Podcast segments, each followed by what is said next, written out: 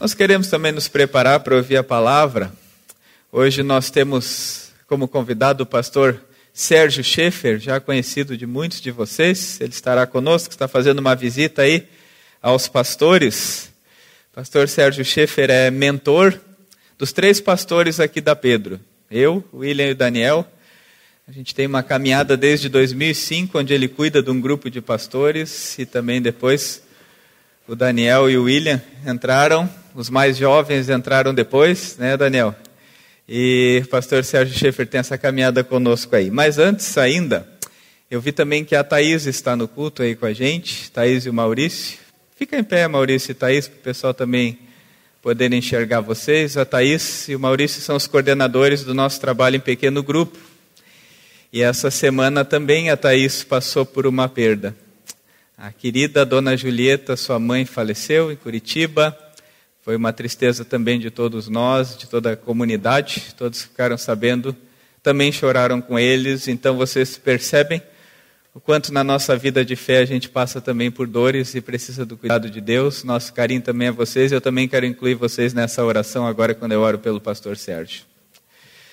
Pai querido, por tua mão me guia foi a nossa oração e o nosso pedido.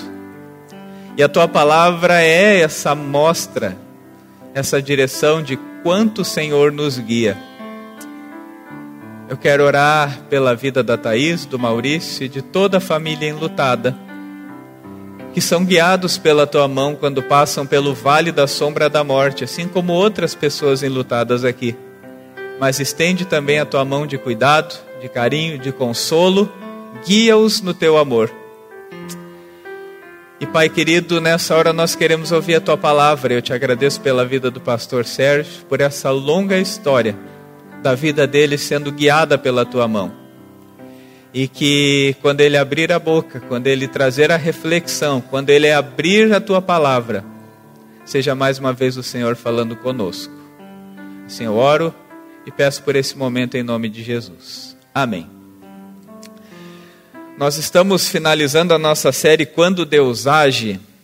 E quem acompanhou esse mês ouviu algumas mensagens sobre isso. E nós temos falado que na Pedro nós visualizamos o trabalho a partir de três Cs, e que essa é a nossa vida de fé: conhecer, conectar e comprometer.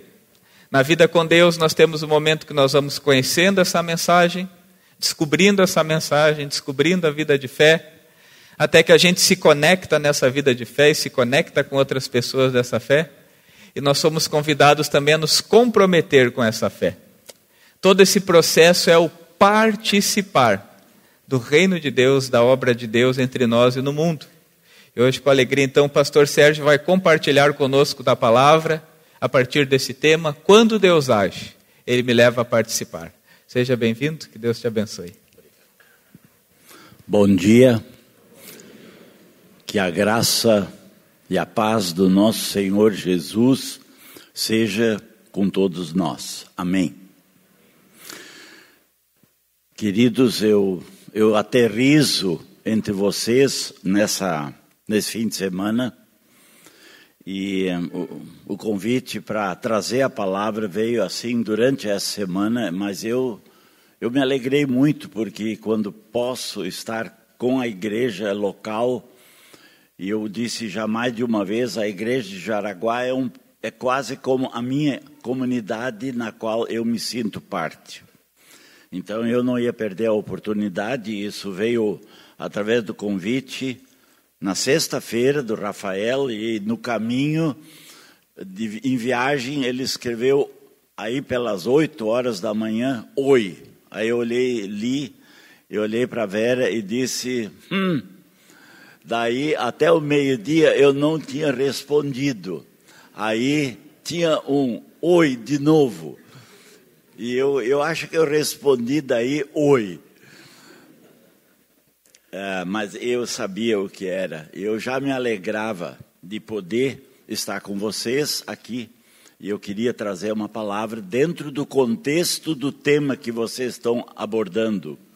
Quando Deus age. Provavelmente o livro de Atos dos Apóstolos é, é o livro que manifesta isso, não vou dizer da melhor maneira, porque a cada página a gente vê a forma surpreendente de Deus interferindo na vida de pessoas e mudando histórias.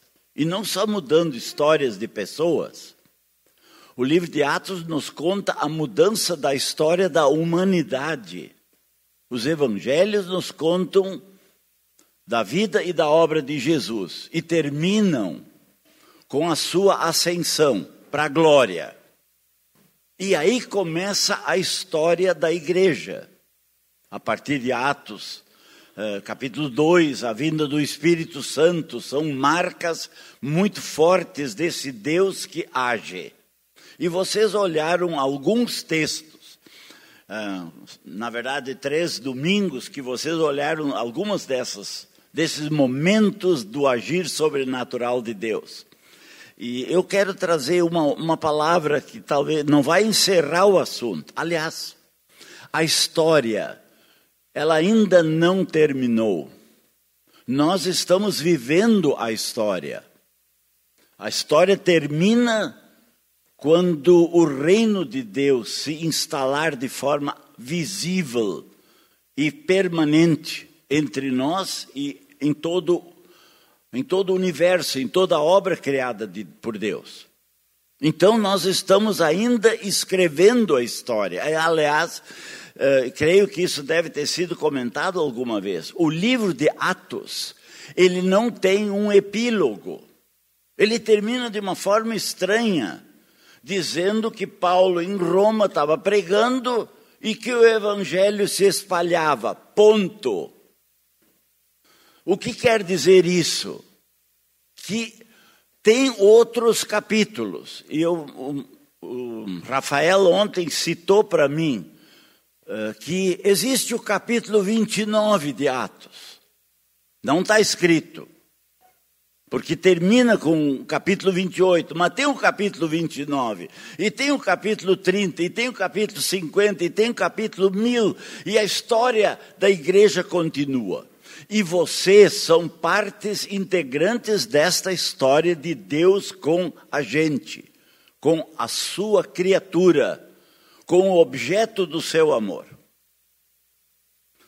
Eu trago para vocês apenas como pano de fundo um texto que eu quero ler, são oito versículos no capítulo 8 de Atos, que mostra um destes momentos muito decisivos da história onde tudo podia ter terminado.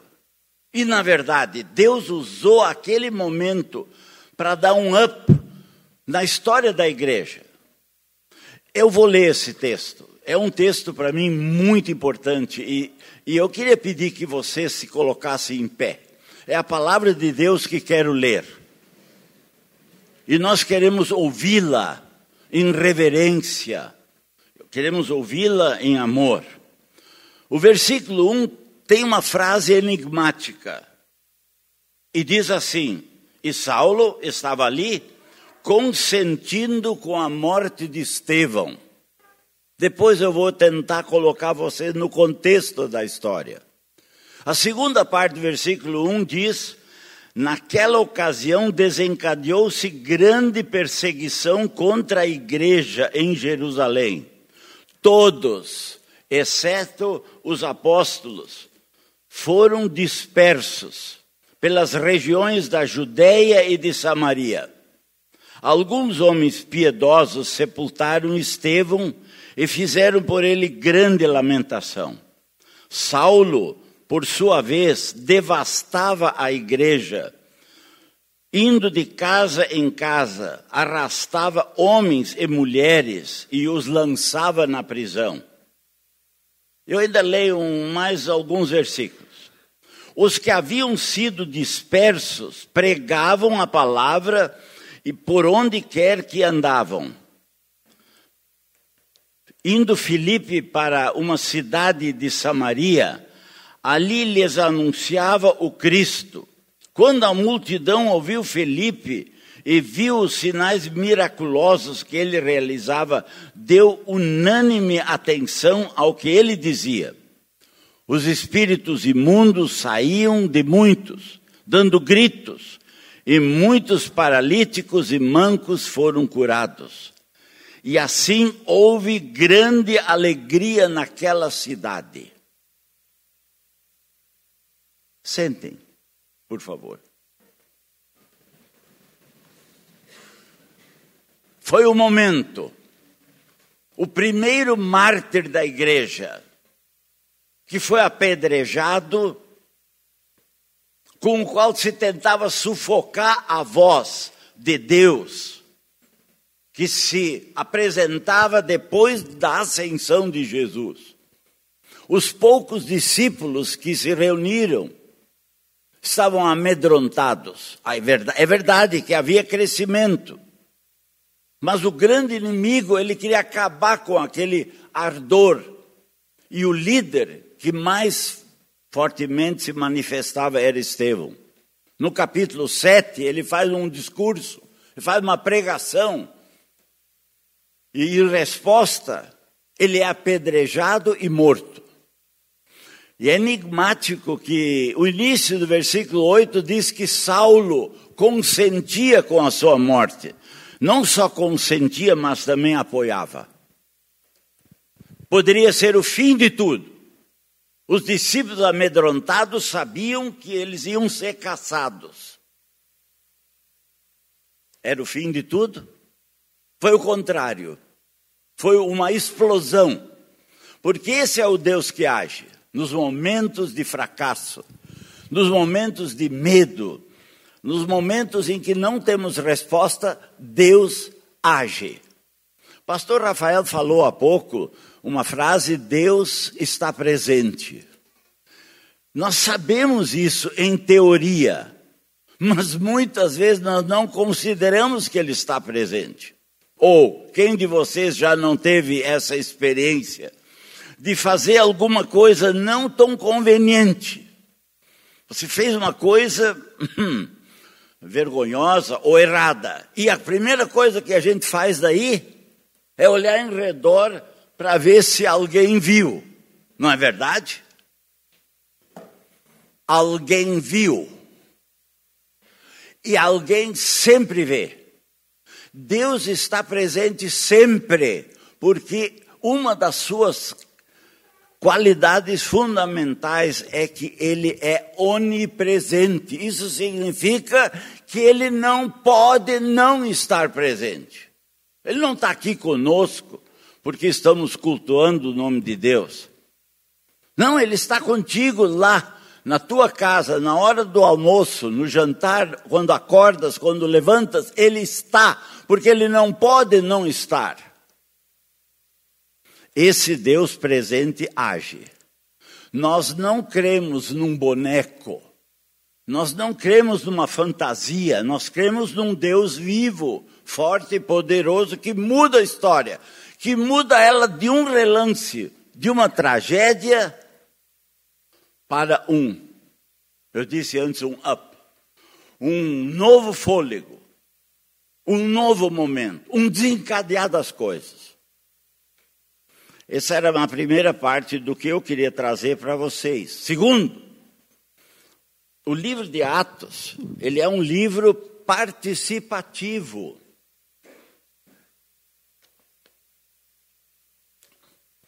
Como se não bastasse que ele escreve a história de, real de pessoas que existiram, que viveram. Estas pessoas, elas estão dentro do livro na história, na história da igreja, na história da comunidade de Joinville. Vocês estão presentes, vocês fazem parte, vocês são atores da história.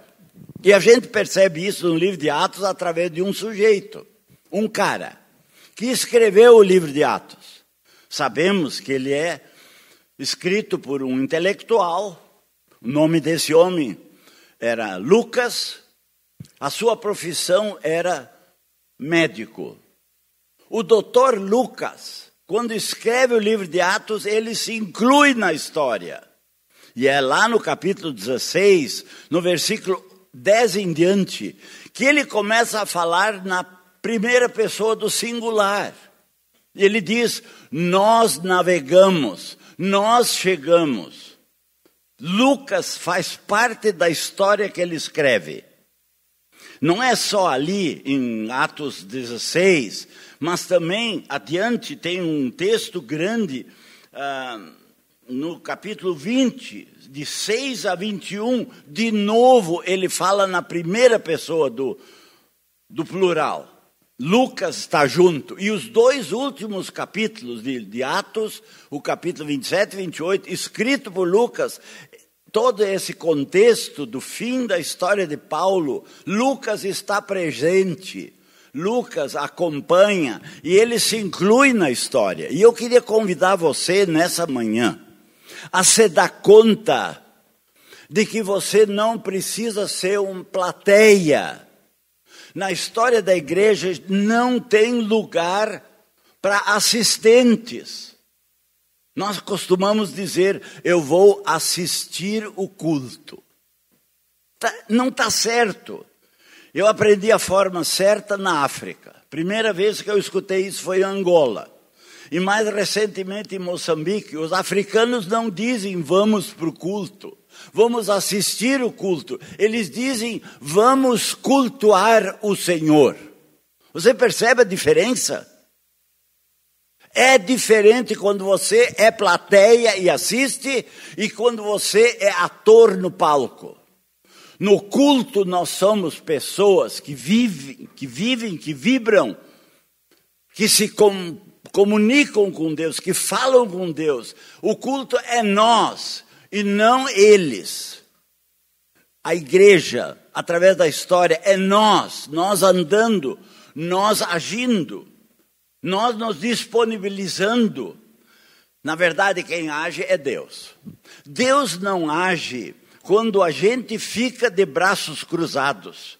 Eu, eu olho aqui de cima e às vezes eu sou um pouco ah, imprudente. Não muito tempo atrás, eu falei essa palavra de pessoas de braços cruzados e tinha um cidadão sentado na primeira fileira e disse: Levanta. Ele levantou e deixou cair os braços. Não deixa cair os braços. Mantém seus braços cruzados. Ele ficou meio vermelho. Eu disse: Qual é? O que significa a tua pose? E ele respondeu: Eu estou acomodado. Muitos de vocês estão de braço cruzado. É confortável, é gostoso ficar de braço cruzado, mas não dá para trabalhar, não dá para agir quando eu estou de braços cruzados. Você não faz nada de braço cruzado. Até a mamãe ali, segurando o neném, chacoalhando para cá e para lá, não está de braço cruzado, está com os braços abertos. A história está sendo escrita. E muitas vezes, capítulos muito marcantes são contados em nossos dias. Eu separei uma das histórias, de uma história que aconteceu comigo. Não é tão recente, mas é uma história que me deixou profundas marcas. Estava viajando com a Vera Aí pelas fraldas da floresta amazônica, a gente tinha saído de Cuiabá e tínhamos um culto num lugar muito no interior. Eu sabia que ali eram poucas pessoas. Até me fiz o cálculo: será que vale a pena? Numa viagem tão longa, o dia inteiro quase para ir, de tarde para voltar. Mas vamos lá. Quando chegamos no lugar, tinha um clima de festa, já tinha uma fumaceira, porque já tinha uma meia dúzia lá, não era meia dúzia, na verdade eram três fazendo churrasco. Esses já escaparam do culto. Eles acharam uma desculpa, eles tinham que preparar o almoço. E isso já começou me incomodando. Eu disse para o meu parceiro: vamos fazer o culto lá na churrasqueira, porque os que estão assando a carne estão, estão escapando e os outros só estão se preocupando com a carne que eles estão assando. Não vão me ouvir muito. Mas daí eu disse: vamos, vamos ficar aqui mesmo. Culto, eram umas 20 pessoas. Confesso para vocês que eu não estava muito animado. estava cansado e estava desconfortável com aqueles barulhos com a turma lá fora, os três caras assando a carne ainda com cerveja, de vez em quando dava uma risada, todo mundo olhava para fora. Não era um clima bom, mas eu estava lá. E eu orei e disse: Deus, tem misericórdia de mim. Não deixe que transpareça no meu semblante que eu estou desconfortável. Não lembro do texto. Eu lembro que eu preguei, porque pensei com meus botões, essas pessoas precisam ouvir o Evangelho. E eu comecei a falar do amor de Deus, do Evangelho, da boa notícia que Deus ama, que Deus quer mudar a vida de vocês. E citei que muitos daqueles, eles eram batizados na igreja, mas não entenderam nada, como o Mateus não entendeu nada. Aliás, um batismo desses, Rafael, a gente só pode fazer em cima do sim que eles falaram. Eu ouvi. Aliás, o Deus presente ouviu. Papai, mamãe, Deus ouviu o sim. Vocês não estavam tão preocupados com a fotógrafa que não ouviram bem o sim que vocês deram para o quê? Vocês padrinhos ouviram bem o que vocês disseram sim? Ele ouviu. E eu orei por mim, dizendo: Senhor, me ajuda aqui, o que, que eu vou fazer? E eu comecei a pregar. E pregando, de repente eu cito o batismo. Vocês todos foram batizados, conforme rezam os, a, a tradição da nossa igreja, foram batizados de criança, e aí chegou um tempo da sua adolescência e vocês foram confirmados. E quando falei a palavra confirmados, uma mulher na segunda fileira de cadeira deu um grito e disse: Não fala em confirmação. Eu fui, fiquei chocado e eu acho que por uns três segundos eu não sabia o que fazer e todo mundo olhou para ela. E eu disse: é isso, faz parte da tradição da nossa igreja. Não fala disso! Pelo amor de Deus, para! Aí eu puxei um fôlego e disse: a confirmação é algo que lhe incomoda. Sim, é horrível. Essa é uma pior experiência da minha vida. Devia ser festa, não é uma grande festa que a gente faz na confirmação. Disse: não, isso é uma tragédia. Foi horrível. E aí ela cita: Eu venho daquela cidade lá no sul, uma senhora dos seus 60 anos. Eu venho de uma comunidade lá no sul, no interior, e eu tive que fazer o ensino confirmatório. Eu era a mais esperta da turma. Eu sabia todo o catecismo de cor. Mas o pastor, para ajudar um pouco os confirmandos, para eles não fazer um papel feio, ele escalou cada um. Tu faz, tu fala o primeiro mandamento, tu fala o segundo, tu fala o terceiro, e coube para mim a terceira petição do Pai Nosso. Eu sabia de cor.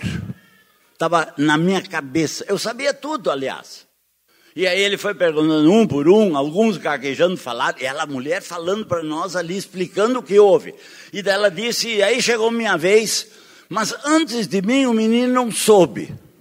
E o pastor ficou chateado e brabo porque ele queria fazer aquele show para os pais para mostrar como todo mundo sabia tudo. Estava escaladinho. Mas aquele menino engasgou e não conseguiu falar. E ele ficou brabo e olhou para mim e disse: Esse é um burro, fala você. Mas eu não era a minha parte. E na hora me deu um branco. Eu sabia o que, que era a explicação da segunda petição do Pai Nosso, mas na hora me deu um branco. Ele olhou para mim e disse: Tu também não sabe? Vocês todos são os burros. Tu é a burra maior. Não vou te confirmar. Tu não sabe as coisas que devia saber. E daí a mulher levantou a voz e disse: E tu me fala de confirmação? Eu odeio essa palavra.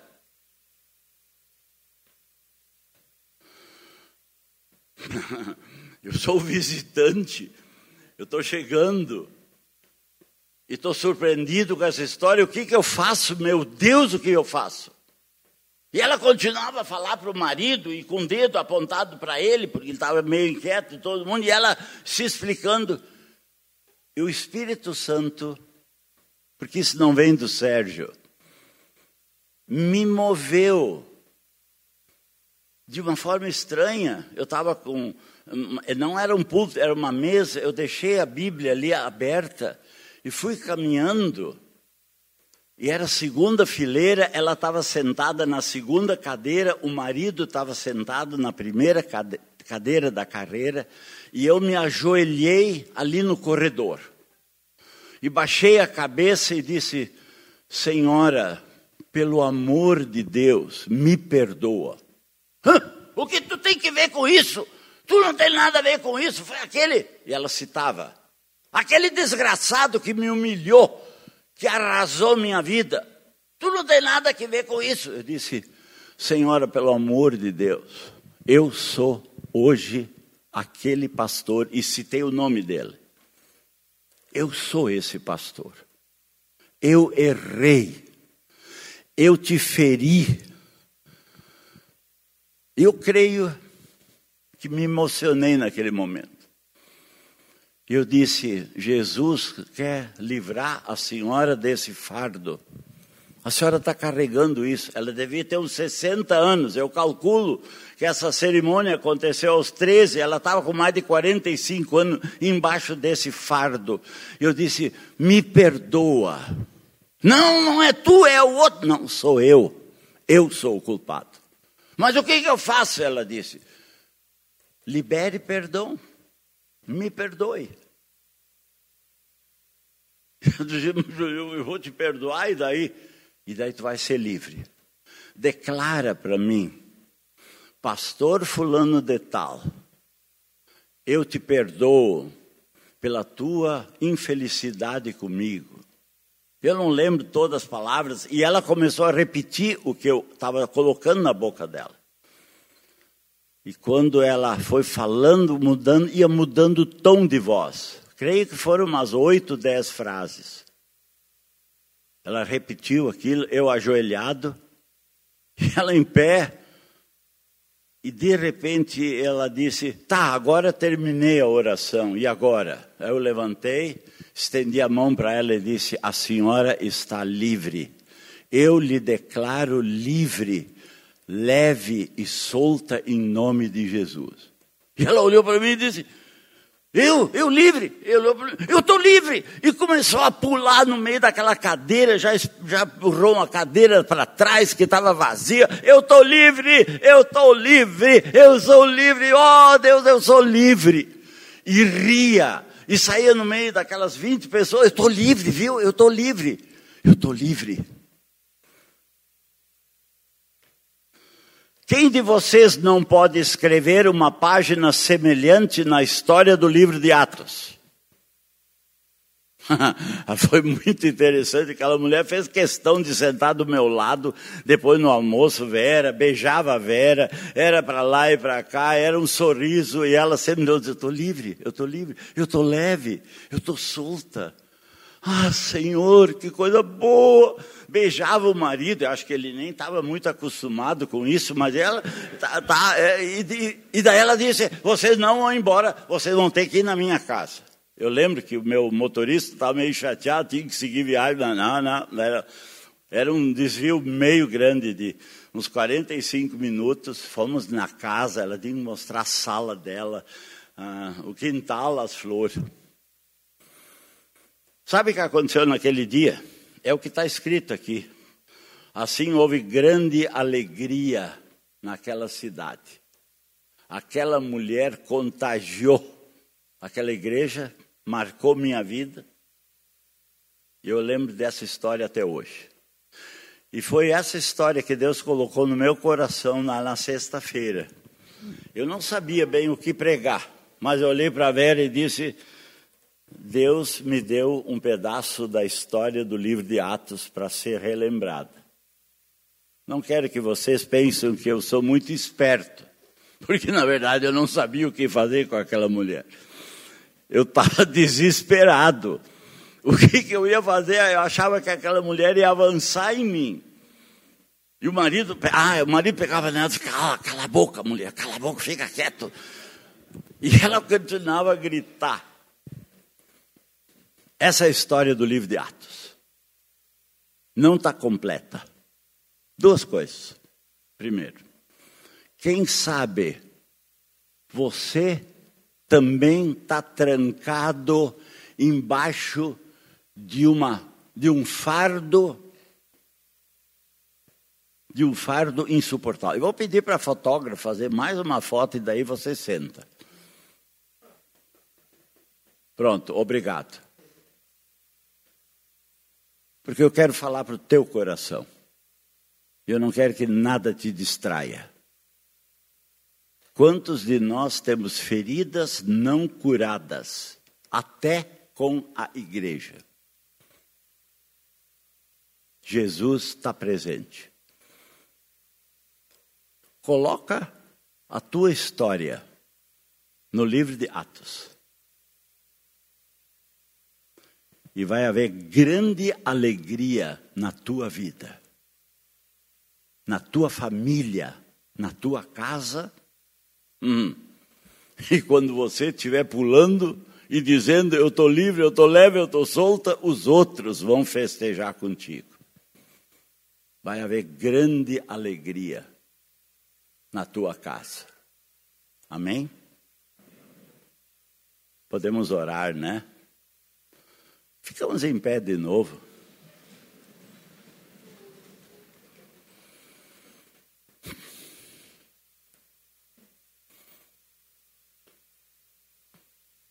Senhor, obrigado pela tua presença. Nós te honramos, nós te glorificamos, nós cultuamos o teu nome por causa da tua presença real.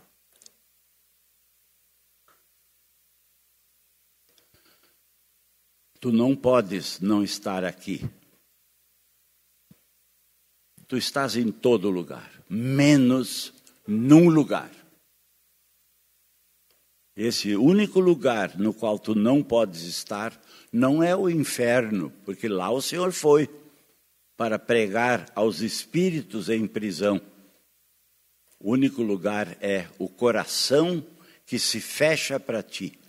Ali tu não estás. Mas ali tu está batendo e dizes: Quero entrar. Vem, Senhor. Restaura e cura nossas vidas. Nos abençoa nesse domingo. Em nome de Jesus. Amém.